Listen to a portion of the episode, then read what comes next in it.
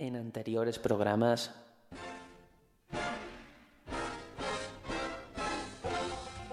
Eh, me han dicho también que te gusta grabar el podcast en pelotas. ¿Qué hay de cierto en eso?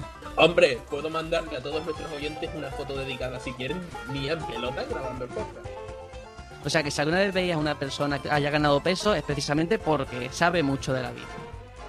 En el Juego de Tronos o ganas o mueres. Sí, sí, sí, sí, sí. sí. Vic todavía no ha recogido mis frutas. Estoy esperando que me polinicen los pistines. Vaya. Solo me faltan cocos, ahí lo dejo. Tengo hasta mango ya. ¿Alguien quiere más? ¿Habrá alguien en esta tierra que haya metido la pata de esa manera como para darle dinero a Nintendo por las mierdas que pone? Y luego eres el Nintendero, cuidado. Tócate los huevos. Es que no lo entiendo, tío. Yo digo una cosa, esa página es mierda porque pierdes la emoción de los amigos, la emoción real, que es que ir corriendo por todo lo que hay y rogando a los, a los dependientes que te lo guarden. Lo gráficamente es humilde. Bueno, tiene- una forma de decir que es una mierda.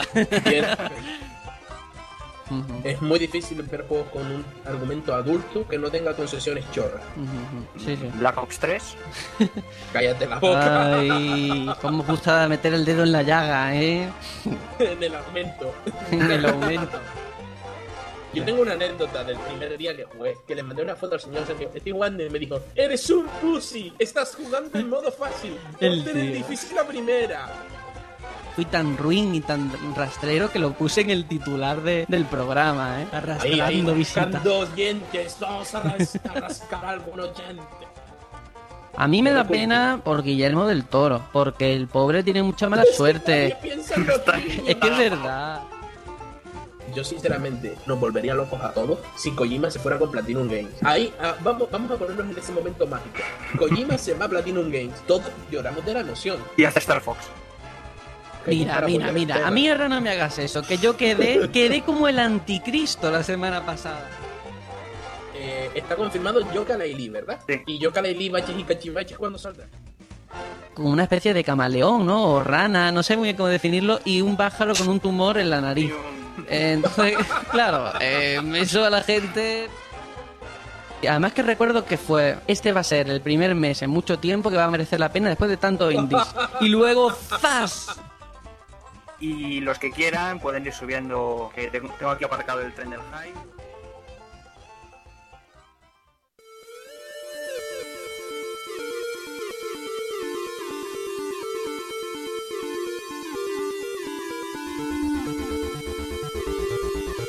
El batallón Pluto.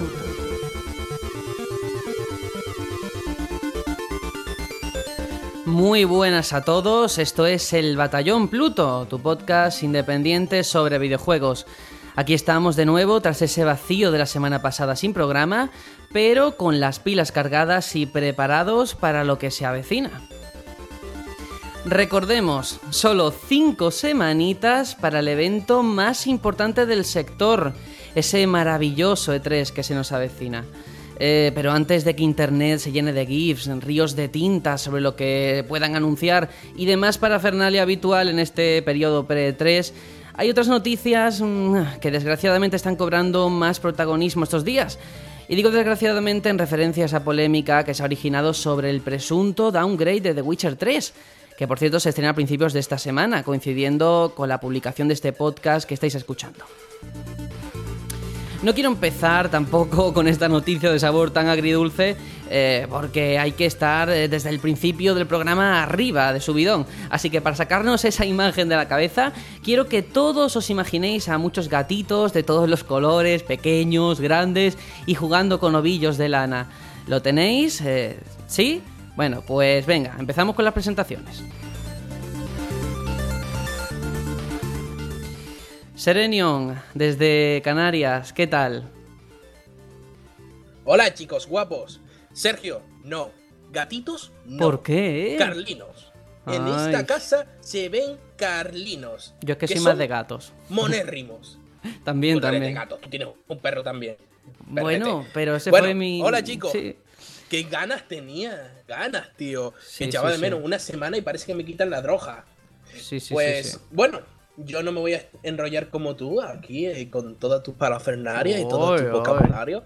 Pero sí que quiero decir una cosa. Señores, da igual todos los juegos del mundo. Da igual que salga un AAA de 150 millones de Lerus. Da igual todo eso. Si vienen colegas a casa, pongan el Worms. Se acaba el mundo, empieza la fiesta. Muy bien, buen alegato para empezar el programa. Eh, va- Nunca hay nada mejor que eso. Sí, sí, sí. Vámonos también con Aitor, que está por ahí. Hola, hola. Buenas tardes a todos. Pues yo gatitos no, yo mejor Yoshis de lana de colores, Yo ¿no? sí, sí, sí, me acordé con lo de los ovillos de lana. Digo, "Hmm, pasa que no quería pecar de Nintendero. Pero bueno, sí, bueno, bueno. Ya es tarde para eso. Ya es tarde, sí, ya nos han cogido. Yo Bueno, quiero empezar con un briconsejo, un buen briconsejo. Cuando tengáis Windows 10, lo primero que tenéis que hacer es desinstalar el Candy Crush. Gracias. ¿Por qué? Por Dios, que no lo metan hasta en la sopa.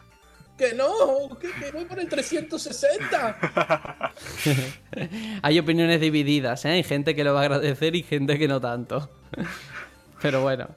Eh, bueno, y también hay que decir que esta semana tampoco puede estar Vic con nosotros, pero por supuesto nos vamos a acordar de él y seguro que para la semana que viene nos va a dar, nos va a contestar a las cosas de las que no puede estar de acuerdo que digamos hoy. Y bueno, por último me voy a presentar, soy Sergio, voy a moderar el programa y ahora sí que sí, por fin soy libre, sí, he terminado por fin mis exámenes. De verdad, eh, eh, ha sido horrible, he estado como dos semanas metido en una cueva sin saber lo que pasaba en el mundo. Mm, Yo qué sé. zombie, Sí, sí, cabreado, sí, sí. echándonos bronca. Perdí la noción del tiempo y el espacio. De hecho, me pasó una cosa que me da un poco de vergüenza reconocerlo, pero seguro que a vosotros también, pero no lo decís. Y es que en esto que tú tienes un rato libre, te metes en YouTube, ves algún vídeo chorra, y no sé cómo lo hago, pero voy saltando, saltando, saltando, y acabo tragándome una entrevista de Gemeliers. Muy loco todo, ¿eh?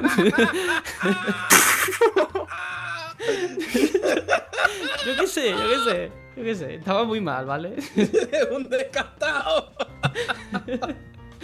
En fin. No sois tampoco muy malos, ¿eh? Que seguro que vosotros también tenéis cosas así muy chungas que no reconocéis aquí. Ser Gemelier. En fin, por favor, vamos a hacer un, a pasar un tupido velo a- en cuanto a eso. Y, Muy eh, tupido. Sí, sí, sí, sí. Y en cuanto a esto, ya hemos hecho las presentaciones y nos vamos al sumario porque tenemos un programa tan guay que yo creo que hasta merece la pena el haber esperado dos, dos semanas de- desde el último. De verdad. Espero un sumario que ahora lo vamos a contar.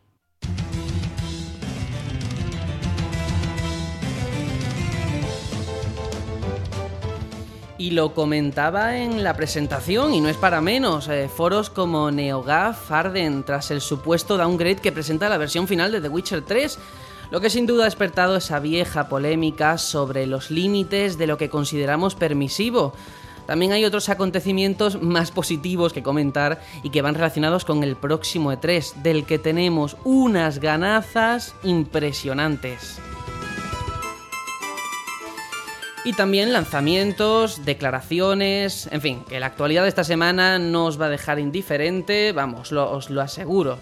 Y seguid con nosotros después de las noticias porque analizamos The Elder Scroll 5, Skyrim, un título que a estas alturas ha pasado casi a convertirse en un icono de la pasada generación. Tras algo menos de cuatro años de su salida, yo creo que es un buen momento para comprobar qué supuso entonces y qué producto se va a encontrar el que se enfrente a él ahora por primera vez. Y tras el interludio musical, que por cierto esta semana lo he elegido yo, haciendo honor a un gran título que ya veréis cuál es, pues después acabaremos con un efemérides enfocado, como no, a los videojuegos. Comenzamos.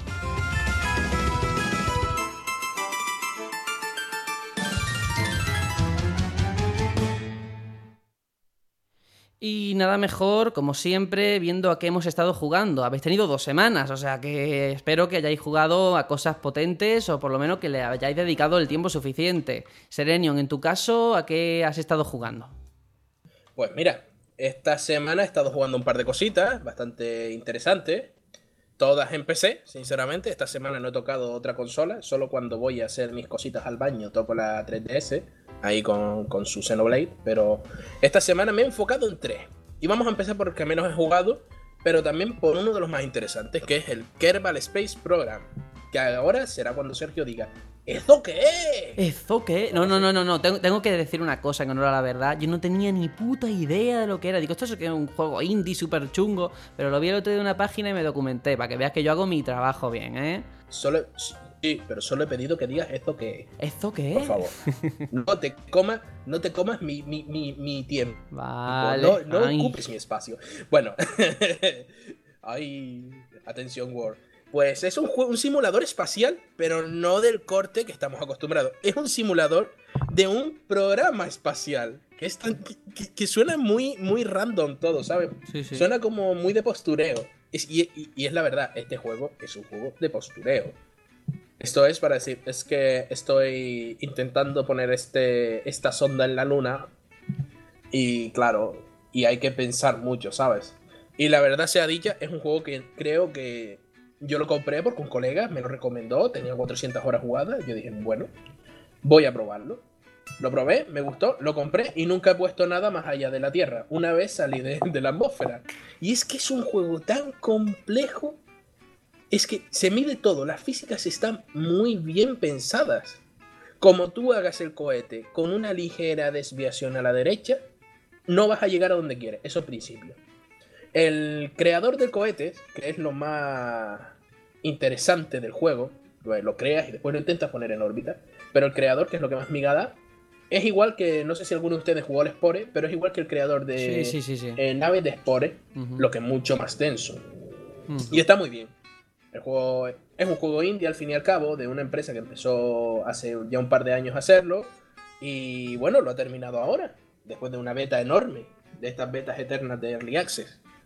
Y oye, Y la verdad, eh, por, por Mm, lo que dime, dime. cuentas eh, respecto a la dificultad y tal, ¿no crees, yo por las imágenes que he visto, que es de esos juegos que quizás te lleva a engaño su aspecto infantil, entre comillas?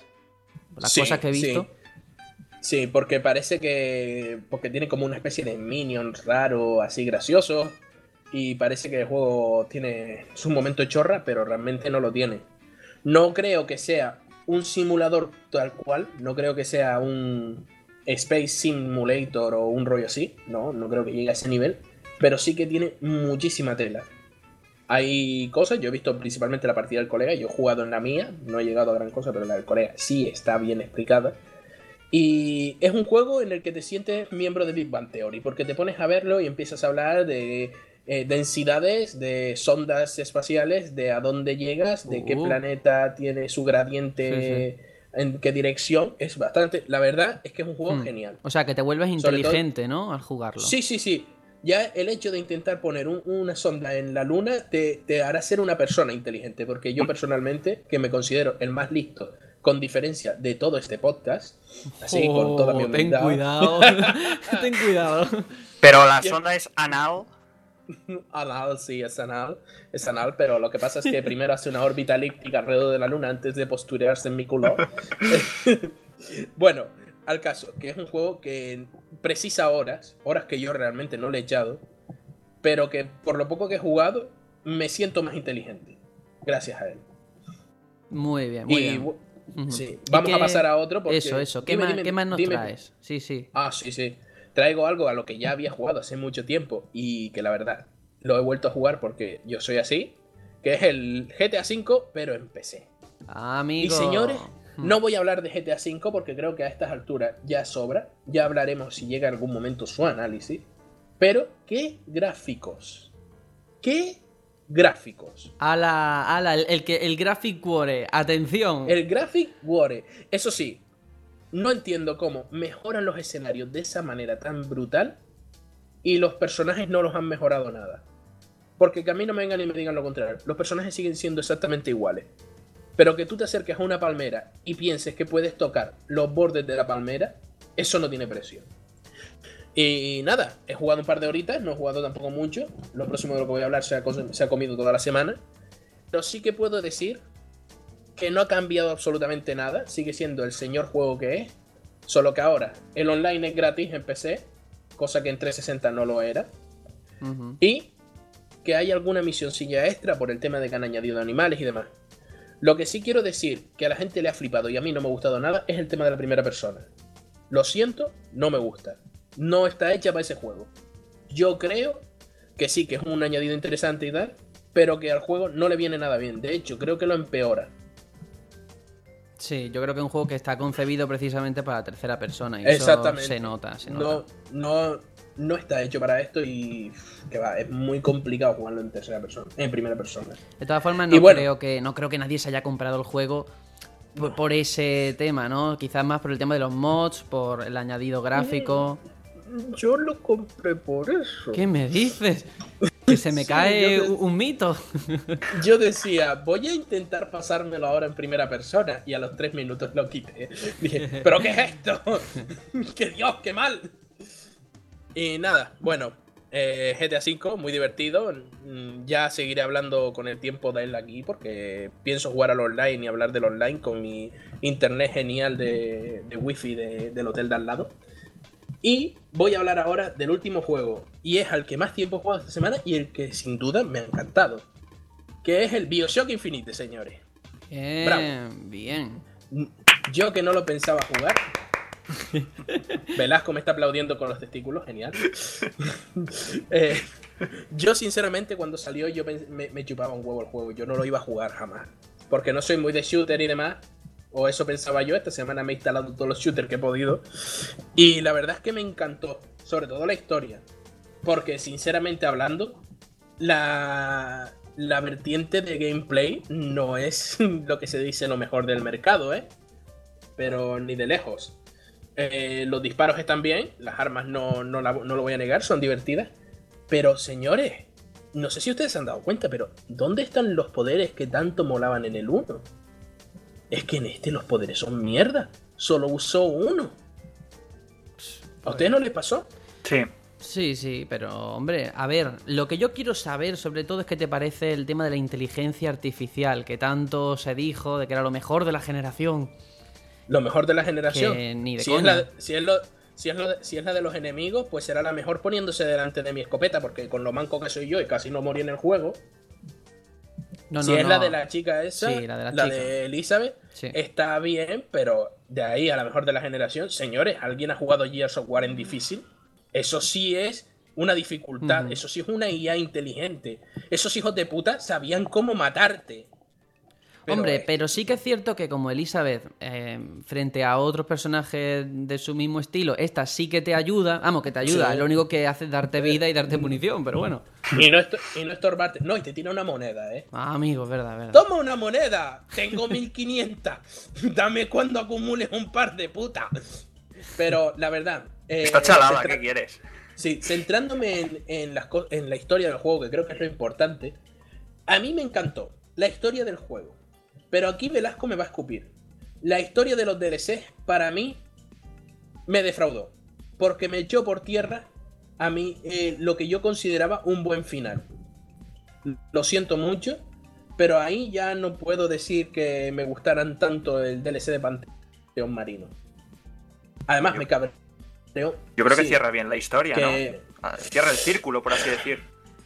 Pero es que ese círculo yo no le veo necesidad de ser cerrado. Es que es lo que me cabrea. Y otra cosa que me cabrea mucho es que en los DLC hayan puesto las mismas ma- en los mismos vigorizantes que habían en el juego base. Por Dios, me vuelves a Rapture, ponme los, ponme los plásmidos tal y como estaban. No me pongas esta puta mierda. Es que el, el- la- el hechizo de fuego da asco. Da puto asco. Sí, es verdad que son un poco genéricos, ¿no? Estos nuevos poderes. No, eh, A mí es no que- me es hicieron que mucho tú los chiste. veías en el 1.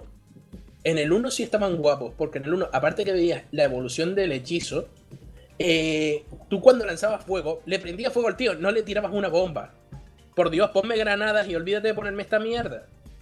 Me, me pone. El, el único hechizo que yo realmente usaba era el de control mental, que ese sí me pareció que estaba bien hecho. Pero hasta, la- hasta el DLC que ponían el de hielo, yo no usé ninguno más.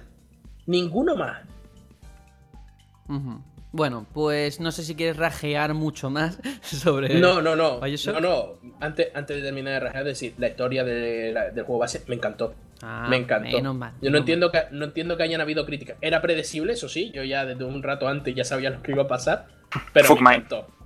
No, fuck mine la tuya, tío. Que, que tu mente está hecho un queso de gruyer porque la mía nos rompió. Tienes la mente preparada para bombas. Es que me vi perdidos y me gustó el final, tío. Bueno, eh, vamos a pasar a Aitor. ¿A qué has estado jugando? Bueno, pues yo he estado jugando, bueno, me acabé Assassin's Creed Liberation la semana pasada, un juego cortito y que eh, por cabezonería ya lo dije, que me lo iba a terminar. Te libraste de él. Me libré de él, ya lo tengo tachado en, mi, en mi lista de, de pendientes. Y bueno, eh, no tengo mucho que añadir, o sea, mi, mi valoración no ha cambiado mucho a lo que me, iba, me esperaba de ese título. Entretiene, pero tampoco no, no, es un juego yo que sé, el 2 o la Hermandad. Eh, luego también he estado jugando, eh, un colega ha estado jugando a I Am Alive, que se lo recomendé, y tengo que decir que el, el cabrón se lo ha pasado en 4 horas, ha, ha destrozado mi, mi récord, yo que pensaba que, que, me lo había pasado bastante rápido, pues no, me, me ha destrozado el récord totalmente. Y tengo que puntualizar que en ese juego es muy importante el tema de, la estamina, que no lo dije la otra vez. Es muy, muy importante porque cuando te quedas sin estamina mueres. Entonces, claro, tienes que saber muy bien cuándo pararte a reposar y, y, tal. Y también darle una puntilla al control, al control de ese juego. Pues no está, no está bien hecha. O sea, tienes que pegar bastantes hostias al ratón para, para que la cámara se mueva. Pero, Ahí pero, a ver, pero, pero, pero, pero, pero, a ver, a ver, Aitor, ¿cómo puede ser que la semana pasada, bueno, hace dos semanas, pusiera el juego por las nubes y hoy te estás desquitando, ¿no? un poco. No, no, vamos a ver, no, no, no, no. Por, tampoco lo puse tanto por las nubes, me parecía un juego correcto para el precio que era, uh -huh. pero bueno, si es verdad que cuando le vuelves a echar otra revisión te das cuenta de, de esos fallitos que tiene. Eh, ya comenté lo del lo de la profundidad de, del campo de visión, que lo habían como hecho un efecto zombie U, que no, no, me gustaba mucho, pero sobre todo el tema del control de cámara eh, es para mirárselo, ¿eh? porque hay que meterle los meneos al ratón porque se queda como pillada la cámara y, y no está bien, no está bien implementada. Y luego también en zonas de escalado y tal, de tuberías, cuando llegas a una zona que hace cruceta y quieres, estás subiendo y quieres ir a la izquierda o a la derecha, el, el, tío sigue subiendo para arriba le, le, y, y, no hay quien le baje. O sea, igual. Eh, esa, tiene un aspecto negativo que quería reseñar. Sí. Quizás sea Velasco porque ese juego está hecho para mando, tío. Eh, no, no eh, es más, no está hecho para mando porque cuando lo intenté jugar yo eh, con mando, te digo que el botón, de, o sea, la acción de correr es con el start. Nada más que añadir. ¿Qué me estás contando, tío? sí correr es start. Increíble. Qué asco, o sea, está, asco, está, tío, está fatal, está fatal, fatal, fatal. O sea, fatal hecho para mando. O sea, yo que soy, me gusta mucho más jugar, me podéis tirar piedras, me gusta mucho más jugar con mando que con... Sí, sí, sí. Que, que con teclado y ratón. Así. Todos somos de mando. Así. Eh, bueno, pues este lo tuve que jugar con ratón y teclado porque no me quedó más remedio. O sea, estaba fatal implementado. Y luego ya por último, eh, Splatoon. La demo de Splatoon. Lo estaba esperando. Ahí está. Que se me hizo. Ay, ay, la miel en los labios. O sea, ¿por qué? ¿Por qué tan poquitas horas? Y eso que yo aproveché todas, ¿eh? O sea, me madrugué para jugar. Lo tengo que reconocer. Doy fe. Doy fe. Ahí estuve yo a las 5 de la mañana para probarle. Y, buah, genial. Me encantó. Eso es, es la leche. Es, es, que no hay, no hay otra cosa igual. O sea, es original, y, y, muy divertido. Cuéntame, tío, que yo no jugué. Pues muy mal, muy mal. Te tengo que pegar Eso. por no jugarlo. Bueno, tienes otra Porque oportunidad, ¿no? La semana que sí, viene. La semana que viene tienes una última oportunidad. no, no te preocupes, me espero el 29. Bueno, Venga. yo es que tengo demasiado hype por ese juego. Está sí. muy bien, está muy bien. Eh, tengo que decir que no sé si será. Espero que la versión final también sea así. Pero encontrar gente se, se hizo muy rápido y las partidas no había nada de lag, pero nada. Lo único que noté, lo único que noté, eso sí es verdad, que reconocerlo, que había en algún que la tinta no pintaba a tiempo real. O sea, que a lo mejor en, a, pasaba medio segundo, entre medio segundo y un segundo, hasta que desde que tú echabas la tinta, el suelo se impregnaba. Eso pero se llama bueno, lag, amigo mío. Eh, no, pero el típico lag de que disparas a un enemigo y no lo matas, eso no me, lo, no me pasó. Uh -huh. Así que espero que se mantenga en la versión final. Espero yo también, tío, porque mi internet sabes cómo es. que necesito juego. Por ejemplo, en Mario Kart no tengo casi nada de lag. Sin embargo, Smash Bros. tú lo viste. Sí, Smash sí. Bros. y yo somos amigos de Matrix. No, pero muy Eh, contento. sí, Los dos mapas que enseñaron, sí es verdad que se son, me hicieron son un poco. pocos, son pocos mapas. Mm, Sí. Pero bueno. Pero bueno, eh, sí que Hay quiero hacer. No, quiero hacer un apunte respecto al Splatoon. Y es que, por favor, el rodillo es OP. O sea, el que lo ha inventado, esa clase, se ha pasado. Es súper bestia. Está descompensada respecto al resto. Hace tanto, ¿eh? Y sí es verdad que al principio cuando lo ves, antes de empezar a jugarlo, lo ves y dices, uff, esto, esto está muy roto, ¿eh? Pero luego cuando juegas, de que no está tan chetado, ¿eh? Realmente, a ver, eh, cuando haces un cara a cara, el rodillo tiene las de ganar la mayoría de las veces. Pero pillándole un poco a media distancia, no tienes por qué temer, ¿eh? Hombre, Con ya. un arma de corta larga distancia. Lo más gracioso, eso sí, es el momento rodillo contra rodillo, que es a ver quién le coge por la espalda al otro, ¿sabes? es muy divertido. Y el sniper sí que ese sí que yo, no sé, no soy capaz de encontrarle un sentido en este tipo de juego. Pero bueno, habrá de todo, ¿no? Habrá gente que sí que le sabrá sacar partido al francotirador, pero yo lo dejo de lado, no puedo. Aún, así, yo creo que el, el fus- eh, yo creo que es más un fusil lo que había en la demo, más que un francotirador. Sí. Porque Tiene una mirilla, he visto pero- en el Hmm. Hmm. Luego eh, hay un arma que sí que tiene mira telescópica. Ese sí que yo le considero un francotirador, que estará en la versión final. Este, este más es un fusil de medio largo alcance. Y la verdad es que he estado viendo vídeos en YouTube de gente y la verdad es que no lo usa bien o no sabe usarlo. O sea, cogen ese, ese arma y se ponen a apuntar al suelo a, a tirar tinta. Y no, ese arma es para, para tirar eh, en, en distancias largas. Sí, porque O sea, sí, para hacer sí, un, claro. un camino. Si lo cargas, es que te hace una línea recta, es brutal. Yo he visto vídeos precisamente y yo sí he encontrado gente que lo utiliza súper bien y digo, madre mía, como hay de todo en el mundo. Sí, sí. Pues eh, nada, la semana que viene habrá que seguir jugando ese último día de la demo. Porque promete, ¿eh? Son partidas de tres minutos, una hora, pero es que se pasa volando, volando. Y enganchan, enganchan. Quieres una detrás de otra, detrás de otra. Y genial lo de la, el, el minijuego este de NES, tipo NES. Sí, para sí, sí, sí, sí. Cuando encuentras, aunque tampoco te da mucho tiempo a, a jugarlo No, mucho, porque pero se te encuentra guarda. tan rápido. Sí, pero se te guarda donde te quedes. Eso me parece interesante. Sí, eso sí. Así que bueno, pues nada, vamos a dejar el tema de Splatoon, que seguro que seguiremos hablando de él. Si no, la semana que viene cuando salga el ¡Buah! juego. y nada, voy a cerrar Esta yo. temporada deberíamos llamarla Pillars of Splatoon. Me gusta, me gusta. Buen nombre, buen nombre. Pues nada, voy a cerrar yo el tema de la que estamos jugando. Eh, esta ha sido mi última semana de, de- de estudio, así que tampoco cosas muy fuertes, pero sí que le he estado dando al Oli Oli 2, Welcome to Hollywood. Que por el nombre así de chungo, bueno, es un juego de skate, que nadie se piense que es un Tony Hawk ni nada por el estilo, porque mm, ni por asomo. El juego salió hace poco, de hecho, salió el 4 de marzo, o sea que tiene dos meses. Estaba en el Plus y así es como lo jugué. Em, Tiene un estilo 2D bastante simplón. De hecho, tú dices, bueno, voy a jugar un juego de skate. Te encuentras el Oli y tú dices, ¿pero esto qué es? O sea, qué cosa más cutre visualmente. Al menos de entrada. ¿Pero esto qué es? ¿Pero esto qué es? Pero sí que tengo que decir que es un juego muy, muy técnico. Eh, hasta lo que es caer de- del cielo, o sea, caer del aire con el patinete al suelo, si lo haces mal, la has liado. O sea, todo tiene que estar súper calculado. Y es bastante complicado, bastante complicado. Y de hecho, ves los rankings mundiales, que es parte de- del enganche. Y, y es horrible, ¿eh? Es horrible. Te lleva una decepción porque te ves en el puesto 12.500 millón por abajo. Sergio, Dime. qué viejo eres, tío. Patinete. Bueno, ¿qué Eso quieres? también en mí.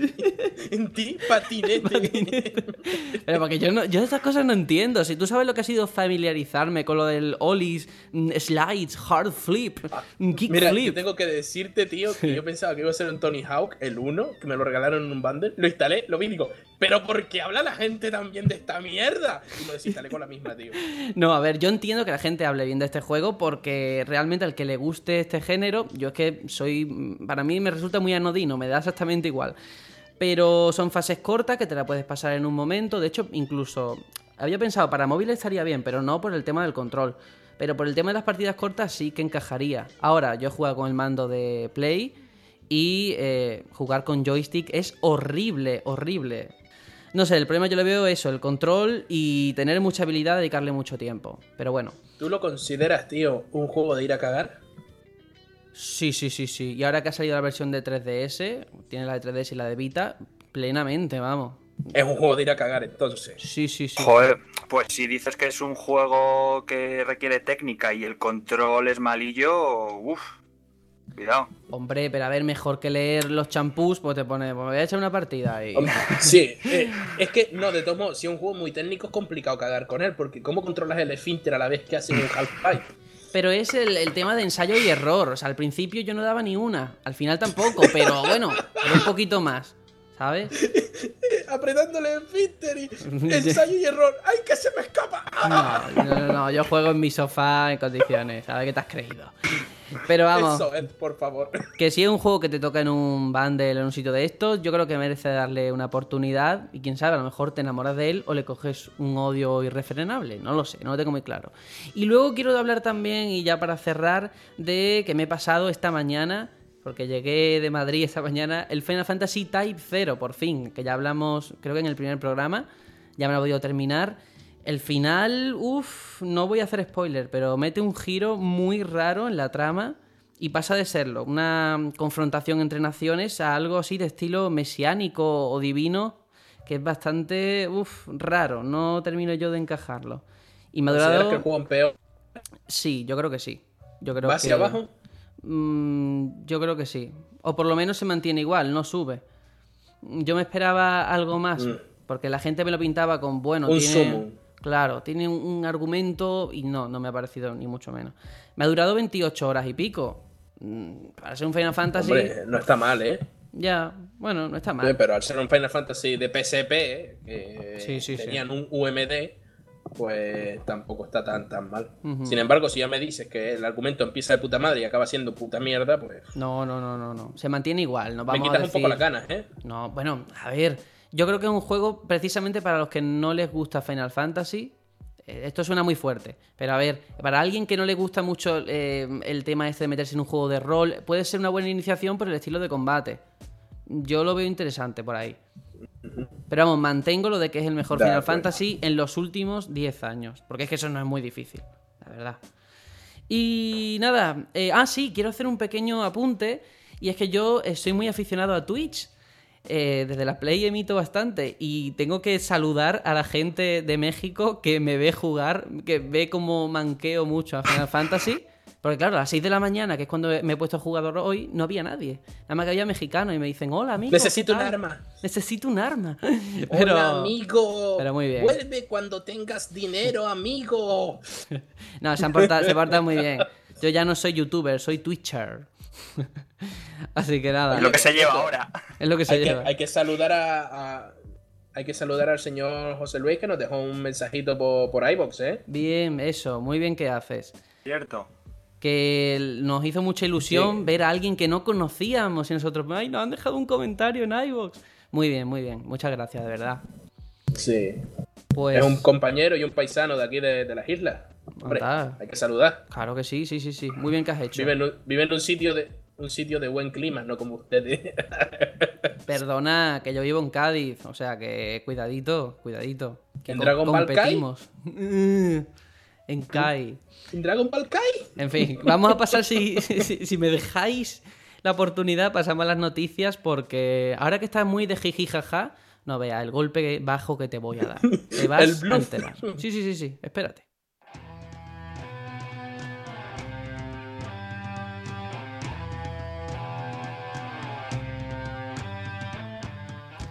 Y comenzamos eh, hablando de la actualidad más inmediata. De hecho, ya lo dije en el sumario. The Witcher 3 sale en un par de días. eh, en el momento en que se está grabando este programa, claro. Y aunque la crítica ya lo ha puesto por las nubes, en la mayoría de casos, mm, su lanzamiento no está exento de polémica. Algunos usuarios y miembros de la prensa que han tenido acceso a la copia mm, para reviews han comentado que sí, que existe un downgrade importante respecto a lo que se ha visto anteriormente en vídeos del juego. De hecho, ya han salido comparativas en las que se ve la misma escena en el tráiler de hace dos años y su resultado final. La polémica está ahí, sobre todo cuando hablamos de una compañía que, a ver, que se ha hecho un nombre en primer lugar por la calidad de su trabajo, eso por supuesto, pero también por ser defensores en cuanto a estar del lado de los usuarios. Ahí está su apoyo al DRM Free o las declaraciones que han hecho siempre mm, defendiendo esa postura. Entonces, vamos a ver. Mm, de hecho, ya se habla de que CD Projekt se ha marcado un Ubisoft con The Witcher 3. Mm, que de todas formas, de ser cierto todo esto, que ya la semana que viene podremos comprobarlo con nuestros propios ojos y lo diremos, ¿creéis que es tan grave como se está insinuando o poniendo sobre la mesa? Mm, yo creo que no es tan grave. De todos modos, yo estoy actuando con mucha prudencia. Yo mismo, aquí vamos a hablar un poco del insidismo del podcast. Yo no quería que este tema saliera hoy aquí, porque hasta mañana, bueno, hasta el martes no podremos jugar. Y claro, yo personalmente pienso que puede que quizás el juego salga con un downgrade, vale, pero sigue siendo un juego que va a tener muchísima calidad, muchísimas horas, que no va a seguir, no va a ser malo gráficamente, por mucho que sea peor de lo que nos esperábamos, y que sigue siendo un juego detrás del que está CD Projekt, que sí, puede haber un downgrade, vale. Puede que hayan engañado un poco con el tema de las reservas, vale pero sigue, seguimos teniendo un juego que es DRM Free, que aquí jugaremos casi todo gracias a solo un juego. Y, que sigue siendo gente que cuida al usuario, que escucha al usuario. Y que pero, un buen producto. Pero tú no crees que con tu actitud estás dando pie a que este tipo de situaciones se normalicen en un futuro? Porque en plan, sí, bueno, esto va mal, pero como el resto del juego es la hostia, pues no pasa nada, se lo pasamos por alto. Mira, yo creo que esta clase de cosas se hacen para rascar eh, reservas. Porque las reservas son juegos, seguros. Yo personalmente no reservé el juego. Así de claro lo digo. Yo no tenía intenciones ninguna de reservar este juego. Yo me lo compré la semana pasada. Y no me lo compré ni en Steam ni nada, me lo compré directamente en Go, porque aparte que estaba más barato, podíamos aprovecharlo varias personas. Yo no soy una persona que, considere que este juego sea full retail. Yo ni siquiera considero, por mucho que la gente hable así, hacer Projekt una, una empresa que, que, crea productos triple, triple A. Porque sí, estamos hablando de un grade gráfico, pero se está hablando de resoluciones y de texturas. Nadie ha hablado de las animaciones, que ahí sí que va a haber problemas, recuerden lo que digo. Nadie ha hablado del sistema de combate, que ahí van a haber problemas, y nadie lo ha mencionado tampoco, sino que estamos hablando de comparaciones absurdas.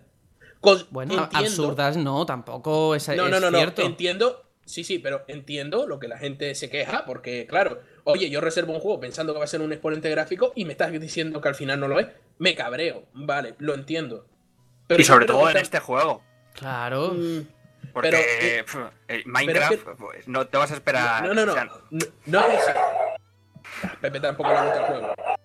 No, no, no le gusta.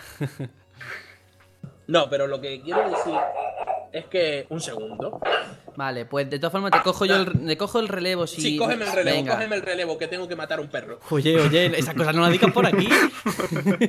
corta, corta, corta, No, no, no, cortes, no cortes, el pobre no se lo merece. Bueno, bueno, a ver, que lo que quería yo decir, me parece muy bien que tires eh, por por ahí, pero no, de todas formas tampoco lleva razón, porque eso de no es que le, le, damos, no pasa nada, a lo mejor es cierto que tiene un downgrade, pero bueno, sigue teniendo el DRM free tal y cual, vale, te recuerdo precisamente que dijeron por activa y por pasiva que no iban a tener DLCs de pago y a, cuando a dos meses de salir el juego, con las reservas ya hechas de 60 pavos que vale el juego, te sacan expansiones de pago. ¿Cómo justificas tú eso? Eso sí es verdad. No, no. Yo no puedo justificar la publicidad engañosa. Eso nunca lo haré.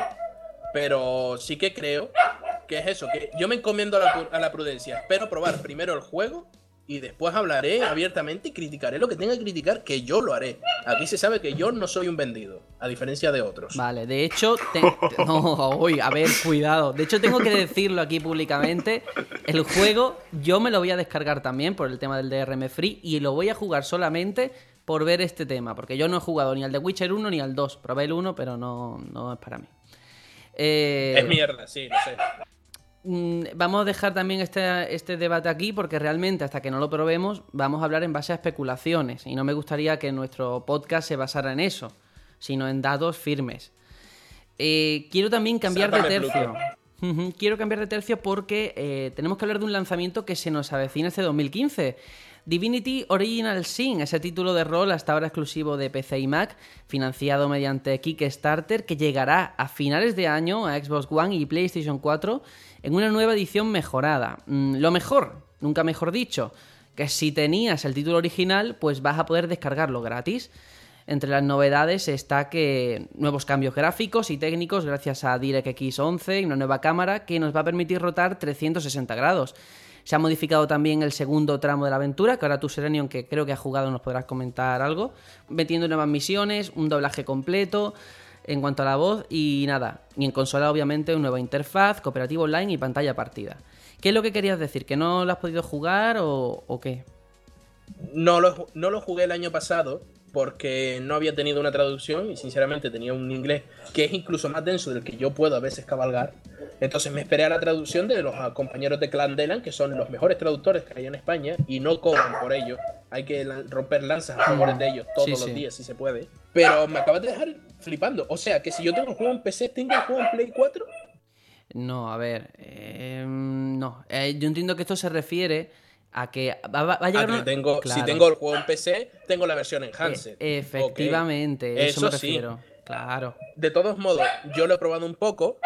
Yo lo he probado un poco Sí. y lo recomiendo. Lo recomiendo bastante, sobre todo si son dos personas, porque el juego tiene multijugador. Es un juego de rol tipo Pillars of Eternity, que aquí nadie lo ha jugado.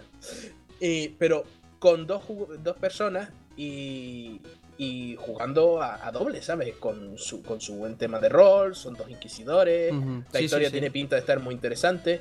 Y bueno, si te gusta rolear y tienes un colega con el que hacerlo, pues más que recomendable. Sí, pero que además hay algo muy importante y es que esta nueva versión, al menos para consola, va a tener pantalla partida. Que parece una Joder. nimiedad, pero es que a estas alturas de las No, no, no, no, no, hay absoluto. juegos con pantalla partida, En desgraciadamente. absoluto. Hoy que hemos estado hablando de- del Diablo 3, eh, uno de los argumentos con los que le dije a Velasco que el juego valía más la pena que empecé era ese, jugar a dobles con los colegas. Eh, eso siempre llena un juego, eso siempre se marca un punto a favor.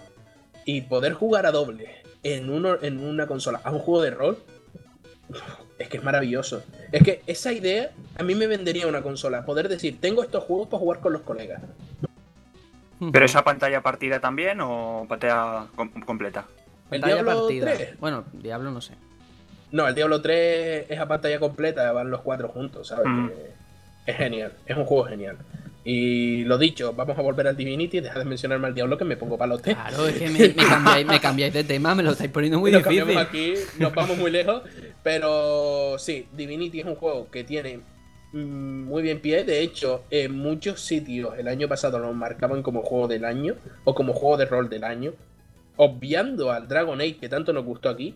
Y si aquí pasó desapercibido en ese momento fue por el inglés, ahora que está en español y que va a salir una versión mejorada, creo que puede ser la verdadera primavera, por lo menos en nuestro país, de ese juego.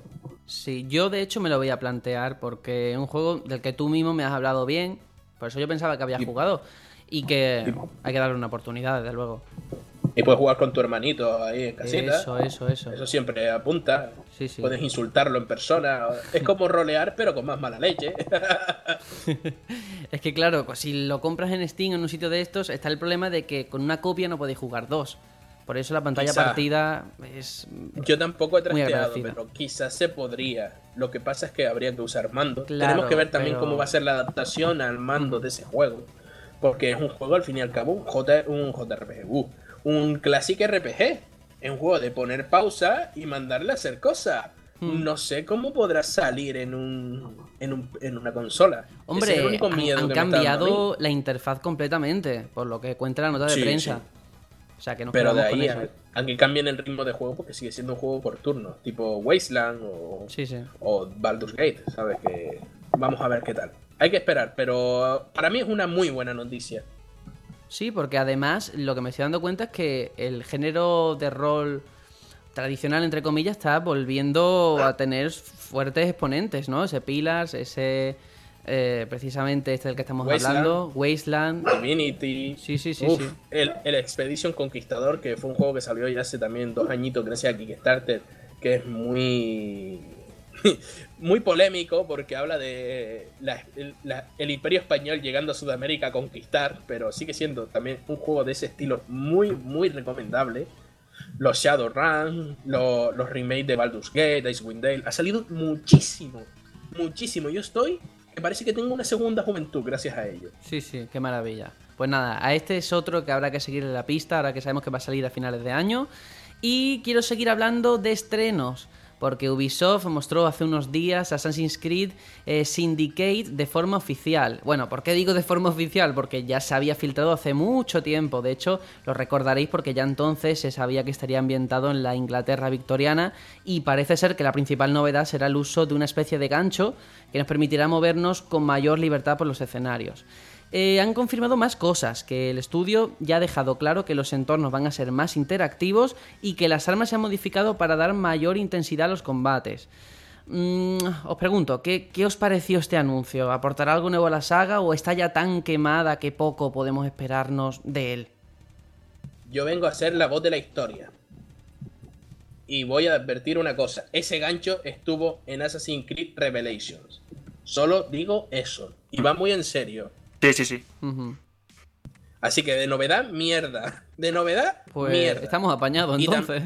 Y, ta y ta también, también digo, la única novedad que me podría dar ahora mismo a mí Assassin's Creed es decir, este año no va a haber Assassin's Creed, vamos a empezar de nuevo Prince of Persia. Ahí, una puta novedad. Pero que me saquen Guns of Assassin's Creed ahora, viene a ser exactamente lo mismo que Assassin's Creed Unity, pero con ingleses por favor, con un sombrero de copa, un monóculo y diciendo, oh, por favor, dame té. y me gustaría también dejar claro que tú no estás hablando desde el haterismo, sino que eres alguien que ha jugado a casi todos los títulos de Assassin's Creed. Claro. Estoy. Sí, sí. Que se sepa que estoy instalando otra vez el Unity porque un bug me jodió la partida, me cabré y ahora lo estoy volviendo a instalar para pasármelo a lo largo del verano. También. Eh, Yo estuve viendo la presentación en directo y bueno, eh, lo del gancho que dices, Ari, no es verdad. Esa en el Revelations lo, lo usas. Y tengo que decir tengo que dar mis condolencias al pobre señor Calvito, que salía en todas las cinemáticas y al que siempre pegaban. Yo no sé qué le pasa a Ubisoft, que no hace más diseños de personajes o algo así, pero siempre salía el mismo personaje recibiendo leches. Qué penita.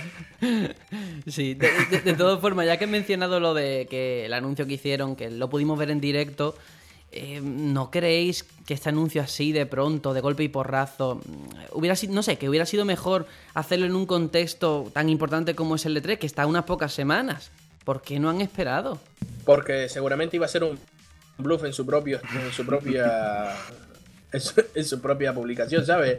En su propia conferencia, porque no creo. otro. La bueno, decir, ¿y Call of Duty qué? Y sigue ahí todos los años. Ah, pero, y no pasa No, nada. pero Call of Duty igual eh, reveló que era Black Ops 3 Yo- antes del E3. Sí, sí, yo sí. creo de todos ¿Verdad? modos que Call of Duty a día de hoy tiene me- eh, está mejor visto que Assassin's Creed, ¿eh? Sí, bueno, son cosas diferentes, pero claro. Am- Sí, sí, sí. Estoy de acuerdo.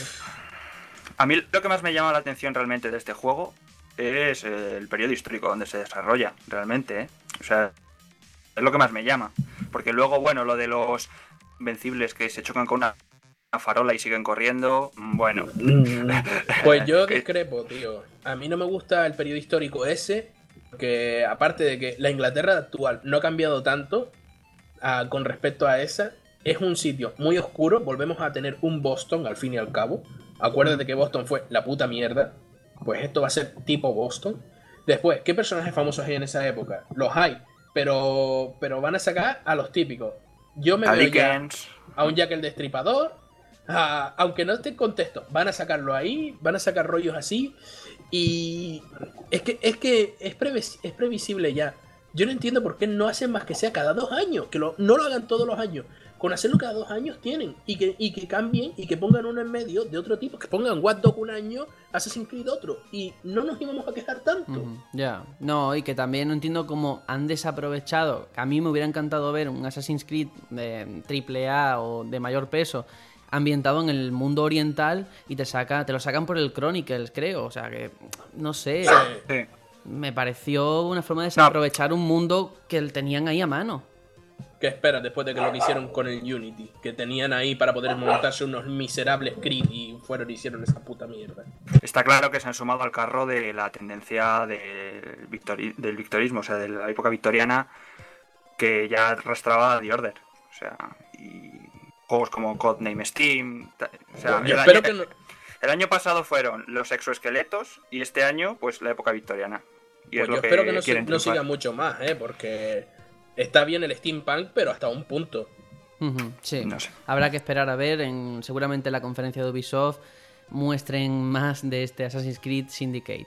Eh, por otro lado, también muy interesante, ya sabemos los requisitos recomendados para la versión comercial de Oculus Rift. Algo interesante para poder hacernos una idea del equipo que vamos a necesitar pues, para disfrutar de la realidad virtual. Os lo digo así brevemente para que lo tengáis en la cabeza si vuestro equipo reúne las condiciones. Una Nvidia GTX 970 o una AMD 290 No, No. equivalente superior, un i5 equivalente superior, me eh, en eso. 8 GB de RAM mínimo, eh, salida de vídeo compatible con HDMI 1.3, dos puertos USB 3.0, muy importante. no lo tiene nadie. no lo tiene nadie. y bueno, y Windows 7 o más reciente. Que no sé, ¿qué os parece? Ah, también han dicho que- que, que nada, que nada de portátiles, ¿eh? De momento eso queda descartado. De- te falta un requisito, tío. Dime. No marearte. No ser una persona que se maree. Porque toda la gente que conozco que haya probado el Oculus Rift ha acabado potando. Pero eso es como montar en bicicleta. Al principio no te acostumbras y te caes, pero luego... Yo, yo no sé montar en bici. Ah, amigo, pues te pondré otro ejemplo, no sé, dame tiempo para pensarlo. Pues yo creo que eh, menos lo de la tarjeta gráfica, creo que no son tampoco No, no. eh, especificaciones muy muy altas, ¿no? De hecho, no entiendo por qué piden esa especificación de tarjeta gráfica. Sí. Cuando, cuando una 760 o incluso una 670 ya tira la mayor parte de las cosas actuales en alta, como pide el Oculus Rift, que es simplemente una adaptación de pantalla 360, ¿cómo pide eso? Me parece muy extraño. Imagínate, para jugar a Portal te pide una tarjeta de 970. No, ¿por qué? No lo entiendo. Ya, eh, también yo no estoy muy al día en cuanto al Oculus Rift, pero sí que sé que en Project Morpheus, al ser sobre todo en una plataforma cerrada como PlayStation 4, digamos que no es solo el casco, sino que tiene como un aumento en el procesador. No sé si el Oculus Rift también tiene algo similar o directamente se aplica a las características que tenga tu ordenador. No sé, no tengo ni idea. La verdad. Pero bueno, Sinceramente, Ahí me, pillas. Sí, sí, Velasco. Me No, pillas la ahí. verdad. Bueno, pues nada, eh, sigue. de todas maneras, mm, las especificaciones, estas son las recomendadas. A lo mejor si tienes un poquito más por, o sea, un poquito por debajo no pasa nada, no sé. Ya veremos a ver qué pasa, ¿no? Que del dicho al hecho hay un trecho, como dice el... y a ver, el a ver qué precio trae. Uf, eso, eso es un No tema creo que baje de 200 euros, ¿eh? Yo personalmente veo una hostia monumental, rollo Kinect Move, con respecto a, lo, a la realidad virtual. Ya lo voy advirtiendo. Para gaches, bien. Para consolas, nada. Un mando, teclado y ratón. Yo creo que va a depender mucho, más que del aparato en sí, de los juegos que hagan para, eh, para él. Sí, sí, o sea, sí, si sí. tiene buenos juegos, yo creo que eso puede tirar para adelante. Porque mira, mira la 3DS. Al principio un poco buff, pero luego eh, se pusieron a darle caña, empezaron a sacar juegos buenos y está triunfando. Ujú. Yo lo veo difícil para que se acople al mercado tal y como está, pero... Muy, oye, muy difícil. Yo de verdad os digo, desde pequeñito soñaba con algo parecido, ponerte un casco y hacer como que estuvieras dentro del juego. A ver si se Todos. cumple, ¿no? Yo, yo soñaba con eso Y con los coches que volaban, con esas dos cosas. Por bueno. favor. Yo ya, yo, yo ya en mi época, cuando analicé para mi web personal de aquella época, el. ¿Cómo se llamaba lo de Nintendo, tío? Para seguir con, el- con- diciendo la payasada. Cuando, anal- Bueno, o el Virtual Boy, cuando sí. analicé la, la Virtual Boy para mi antiguo website, pues yo ya decía que estas cosas jamás funcionarían. Por favor, que estáis muy Ay. fuera de onda. Yo estuve leyendo que iban, no sé si era Oculus Rift o a qué casco de realidad, que le iban a meter como olores también. Joder. Pues Sí, sí, sí, sí, ya sí, un- sí, yo lo Yo creo que con también. el olor a choto que, que, que suelta, que suelta uno en el momento en el que está viciando es suficiente. No, pero, pero eso era una guarrería de un periférico así externo, yo qué sé. Hablando de todo esto, me, me he acordado Hombre. también del, del Nintendo On, que fue aquel fake que sacaron en su momento, que era como unos cascos de, de Nintendo. que me ha hecho mucha gracia. Bueno, que no, me- no nos queremos tampoco Nintendo NX. enrollar. Selenium. Solo una cosita, tío. Con eso del sensor de olor y el Hato Full Boyfriend. Oliendo a mierda a paloma, tío. Solo, solo dejo esa idea en la Vale, mente de la vale. Pues nos quedamos con esa idea y quiero ahora que nos teletransportemos a un mundo de felicidad donde huele bien y todo ese tipo de cosas, porque no creo que haya mejor forma de acabar esta sección que hablando del E3, porque ya sabemos el horario definitivo de todas las conferencias. Eh, bueno, y como siempre, pues a este lado del océano nos va a tocar no dormir si queremos verlo todo. Os lo digo rápidamente para el que no lo tenga mismo en la cabeza. Eh, abre el ciclo de conferencia Bethesda el 15 de junio a las 4 de la mañana. Eh, le sigue Microsoft a las 6 de la tarde, Electronic Arts a las 10 de la noche, Ubisoft ya entraría en el día 16 porque es a las 12 de la noche, Sony a las 3 de la madrugada, Nintendo a las 6 de la tarde, Square Enix a las 7 y cerraría todo el PC Game Show el día 17 de junio a las 2 de la madrugada. Eh, en fin, los últimos que han puesto fecha y hora ha sido Nintendo y Sony. Nintendo, por su parte, ha decidido poner la suya a las 6 de la tarde, lo que ha hecho que Square Enix tenga que retrasar una hora su presentación, pues supongo que para no entrar en la competencia. Pero, ¿esto último qué os parece? ¿No creéis que Nintendo, precisamente por ser la última, se tenía que haber acoplado? A ver, más que nada porque no tiene ni que reservar el teatro, porque es poner un vídeo pregrabado, pero los otros pobres van en directo. Tate, ¿no lleva toda la vida Nintendo echándolo a esa hora y ese día? Pero Sí. a ver, pero entonces, ¿qué es cuestión de protocolo, supongo? Pues, pues yo imagino que sí. Es que como no respetes a las empresas que van, pues puedes correr riesgo de que se cabren y no vayan más. Hombre, Bueno, pero De- Nintendo va mucho por su cuenta ya. O sea, Sí, sí. Oye. han dicho, ponemos esta hora y que se apañen. De todos modos, esta noticia es muy bonita, tío. Deberías ponerle de fondo el himno nacional del Betis o algo así, tío. oh. Algo bonito, ¿sabes? Ah, Pon la que Daniel Dijes cantando o algo así, tío. Yo, lo mejor de este horario, lo mejor de este horario es que el, el PC llega eh, al final del todo y va a ser la, la ocasión perfecta para cerrar el E3 con Valve anunciando Half-Life 3. Anda, anda, sigue soñando. Oh, madre mía, ahora sí que os quiero poner una tesitura complicada. O a lo mejor no, yo creo que no, ahora que lo Hmm. pienso. ¿Creéis que si hubiera coincidido en hora, a las 6 de la tarde, la de Square Enix y Nintendo, cuál habríais visto vosotros? Supongo que la de Nintendo, ¿verdad? Sí, La de sí, sí, Nintendo. sí. qué pena, qué pena de Square. bueno, pues nos vamos a quedar con eso, anda, que queremos eh, seguir con un interludio musical que esta vez me tocaba a mí, así que he elegido un fantástico tema de un juego también genial. Hablo de No More Heroes 2 y esto es eh, Philistine.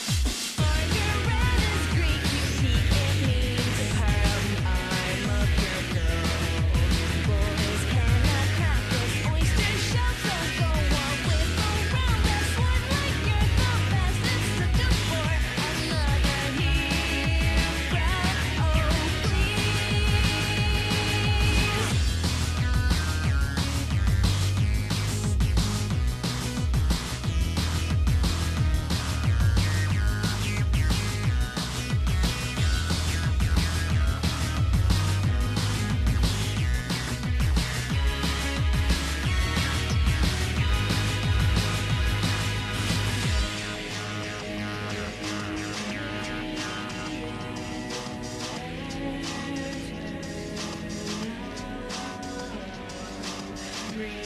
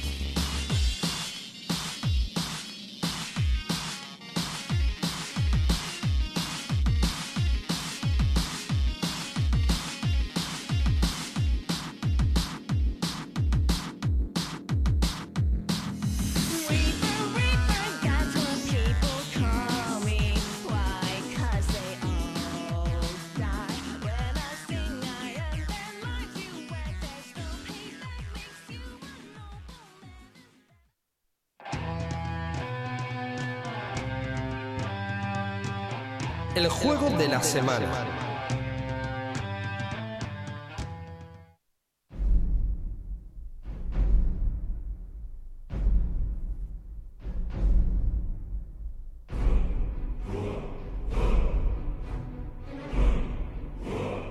Sí, eso que escucháis de fondo es Skyrim.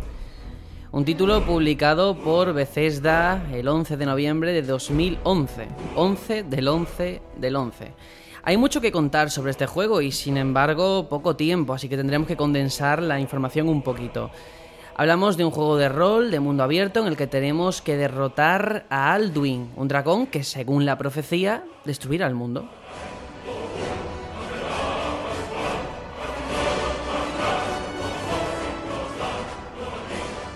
Tendremos que ir explorando ese territorio llamado Skyrim, cumpliendo misiones y mejorando nuestras habilidades.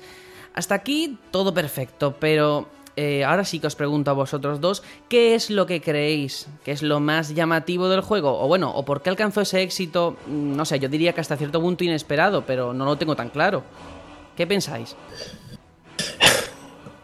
Qué puta de canción, tío.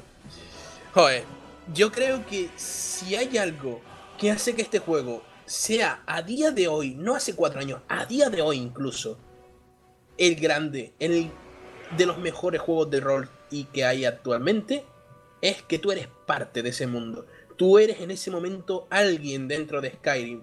Tú exploras Skyrim. Tú sientes Skyrim. Bebes agua en Skyrim. Ujú, muy un alegato muy interesante para empezar esta sección. Aitor, eh, por tu parte, ¿qué, qué piensas? Bueno, eh, esta música, eh, tengo los pelos de punta ahora mismo. es muy épica. Yo creo que Skyrim es un referente, ¿no? O sea, yo cuando, cuando ves a gente. Yo quiero jugar algo tipo Skyrim, tipo, o sea, se ha ganado un nombre y creo que eso es muy difícil en, en la industria a día de hoy. Eh, es un juego que te da total libertad para hacer lo que te dé la gana. Te sientes libre de, de hacer lo que quieras, de matar a quien quieras. O sea, es genial. El, el mapeado es, es- era, en su época fue bestial. Y, Lo sigue siendo. y lo sigue siendo realmente. Y no sé, yo creo que tiene una historia muy buena. Y La canción nos mata, tío. Sí, sí, os habéis quedado sin, sin palabras. Sí que hay que decir que veníamos de Oblivion, un título que despuntó en su género, pero que fue recibido Sí, sí. de forma muy diferente respecto a ese boom que, que supuso Skyrim en el mercado, ¿no? Porque Yo puedo explicar por qué. eh, sí, sí, de hecho eh, hay una curiosidad, bueno, una curiosidad. Yo creo que todo el mundo nos dimos cuenta que jugadores habituales y gente que por primera vez tocaba este género se sintió atraída por, por el juego, por Skyrim, ¿no? Como quizás. Oblivion o el resto de este, de este género anteriormente no lo había hecho. ¿Por qué crees tú que pasó eso? Por el idioma. Morrowind, que fue el primero con el que yo empecé en Elder Scrolls, vino totalmente en inglés. Salió en Xbox, salió en PC, yo lo jugué en PC y era un juego genial. Era un juego que a mi gusto era incluso mejor que Oblivion, pero al venir en inglés, muy poca gente lo jugó. Oblivion, sin embargo, cuando llegó en, eh, cuando llegó en español y demás, empezó bien, pero, ah, amigos, fue el precursor de los DLC. Las armaduras para caballo hicieron mucho daño. Eso es muy Así que- interesante, porque yo eso no, Sí, no lo sabía. Pues sí, sacaron armaduras para caballo por un euro. Pues debido a eso muchos no pasamos a Oblivion. Yo de hecho pasé directamente de Skyrim, de Skyrim, de Morrowind a Skyrim. Sí, yo de hecho Obli- Oblivion, eh, Morrowind, todo ese tipo de juegos no lo jugué. Me, me estrené en esta saga con el propio Skyrim. Y desde luego un buen inicio hacerlo con Skyrim. Quizás es más accesible, ¿no? De cara al resto de personas. A, a mí me pasó igual que tú, Sergio. Yo los otros de Elder Scrolls no los, no los he jugado. Yo empecé igual con este. Y creo que Steam ha ayudado mucho también a Skyrim, ¿eh? Sí, A la hora de el expandirse. Workshop. Hmm. Sí, Creo que eso es otro de sus éxitos. sí. Sí, porque además... Yo, eh, de todos modos, Sí, sí, continúa. sí, que es eso. Yo es que he sido pecerro de toda la puta vida y por eso mismo los conocía.